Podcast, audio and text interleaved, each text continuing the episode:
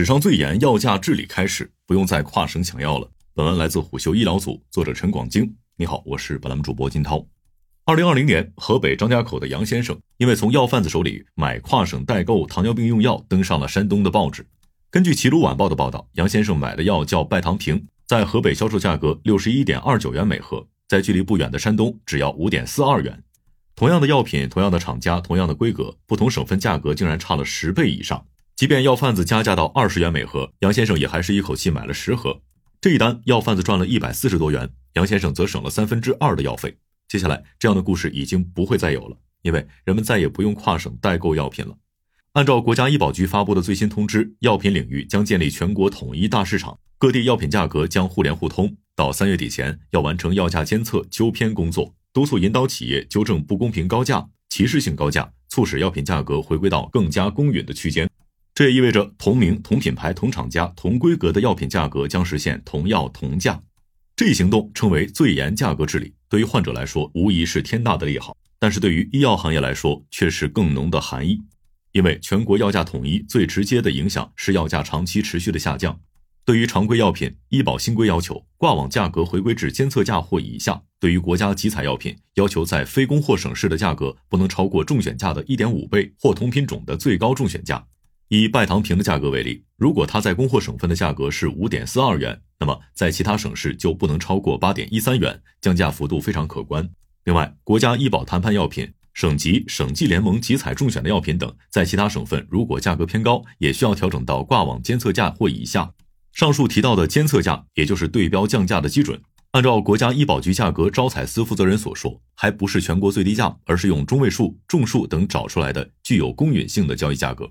监测价本身是企业自主制定，能够保障供应的价格水平，在企业可承受范围内。上述负责人表示，对企业来说是均衡区域间价格，是局部纠偏，不会出现普遍大幅降价情况。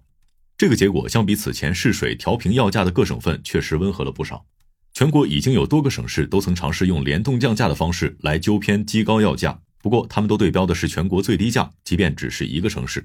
可以看到，在集采较为激进的武汉市，一次纠偏就将国家医保谈判药甲磺酸轮伐替尼胶囊的价格降下六百五十元，降幅最大的一款口服补液散盐三直接降价了百分之三十七点一四。此外，河北、江苏等多个省份也曾启动过药价纠偏，辉瑞、拜耳等多家公司的产品甚至被暂停挂网，这也意味着其在公立医院的销售渠道被暂时阻断。事实上，全国药价不统一问题由来已久，只是在信息和交通越来越发达的今天越发凸显了。这不仅会造成医保基金的损失，地区间的不公平，还会破坏医药市场秩序。比如，国家医保局官方微信公众号一月四日晚公布的案例中，上海上药、第一生化药业等企业将注射用硫酸多年菌素 B 的挂网价格虚抬至两千三百零三至两千九百一十八元每支，比国外价格高出了数十倍。后来，国家医保局经过两次约谈，将药价降到一百二十三元每支。按照二零二二年用量测算，仅这一种药品每年就可以省下药费三十八亿元以上。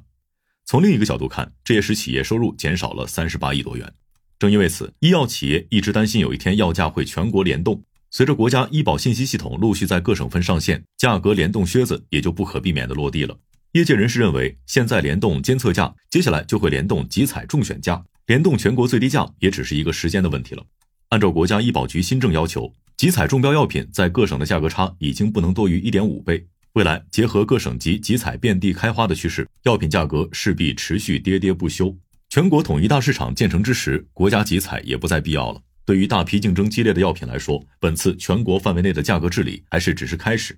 仿制药的高药价往往与高回扣、灰色利益输送链有关，降价则与反腐密切相关。上述国家医保局价格招采司负责人在答记者问中也一再重申，本次价格治理的出发点和目的，就是要解决地区间企业定价不公平的问题。同时，该负责人也指出，药品价格虚高问题更加复杂，某种意义上说，已经超出了单纯的价格范畴，而是各种利益分配关系的集中体现。其深层次原因存在于药品生产、流通、使用的各个环节，相应的治理药品价格虚高也更加复杂，需打好组合拳，久久为功。由此可见，药价治理行动也是医药腐败组合拳中的关键一拳。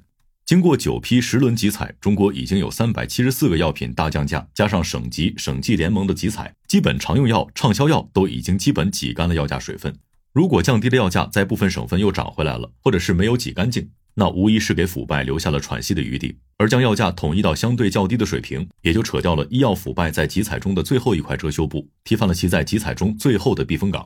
客观来说，各省份之间药价不完全相同，也有其合理性。按照以量换价、量大价低的商业逻辑，各省规模不同，疾病谱不同，都导致了用药规模不同，价格有高有低。从二零二二年药品流通行业运行统计分析报告看，排在前四位的广东省、北京市、江苏省、上海市，其药品销售金额几乎是排在最后的青海省的六十倍左右，排在中间的辽宁省的三到六倍。这也决定了各省份议价能力的差异。更何况还要考虑运输距离、回款效率等诸多因素。尽管如此，同样药品的价差一旦超过一定标准，利益输送的风险就大大增加了。在代金销售盛行的时代，药品在医院的售价可以比出厂价高出数十倍，高达百分之八十到百分之九十的利润中，百分之三十到百分之四十是给医生的回扣，其余院长、库管、财务等环节收受的贿赂也都出自虚高的药价。集采降药价，也正是为了将利润空间砍掉，进而砍断利益输送链条。国家医保局价格招采司负责人也提到，包括价格治理等行动，最终目的都是要重塑医药领域风清气正的市场环境和行业生态。这也将促使药品摒弃长期横行的以药品回扣等营销力为中心的恶性竞争。除了降价和竞争模式的改变，医药市场版图也要加剧改变。短期来看，大量药品将从公立医院市场流出；长期来看，竞争充分的药品没有利润高地。从国家医保局发文来看，本次价格治理活动主要集中在挂网药品。按照现行采购习惯，主要还是集中在医疗机构，特别是公立医院市场。在价格持续降低的情况下，昔日主流的公立医院市场将越来越无利可图，院外市场这个利润高地会越来越受重视。过去几年里，在集采的推动下，这样的趋势已经显现。数据显示，二零二三年上半年，中国药品销售的三大终端——公立医院、公立基层医疗机构、零售药店中，公立医院仍然占据百分之六十以上市场规模，但是同比增幅百分之九，已低于零售药店市场的百分之十二点四，更是远低于同期线上药店同比百分之三十九点一的增长。在市场格局上，公立医院的主导产品也发生了较大的变化。据国家医保局公布的数据，二零一八年以来，中国销售 TOP 二十的药品中，创新药、治疗性药物的占比已经大大提高，辅助用药、重点监控药品逐渐退出。在公立医院内部，随着医保支付方式改革的推进，药品在收入中的占比也开始下降了。同药同价作为改革利器，将进一步加剧这些变化。而在构建全国药品统一大市场的趋势下，院外市场也不可能一直是世外桃源。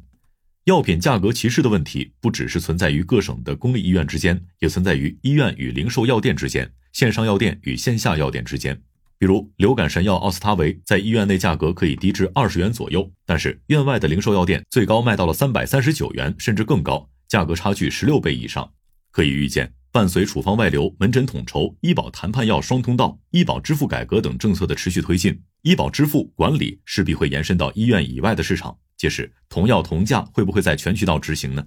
这也指向中国药企要想生存发展，就不能再心存侥幸，必须走到创新的道路上。按照国家医保局药价治理的初衷，中国医药市场也势必要回归到以创新价值、质量、疗效等产品力为中心的良性竞争上来。这无疑是对创新者最好的鼓励。过去一年，医药行业已经身处寒冬，接下来相关企业还有一段更加艰难的旅程要走。那些确实没有转型能力、不能适应变化的企业将被加速淘汰。好了，以上是今天的商业动听，下期见。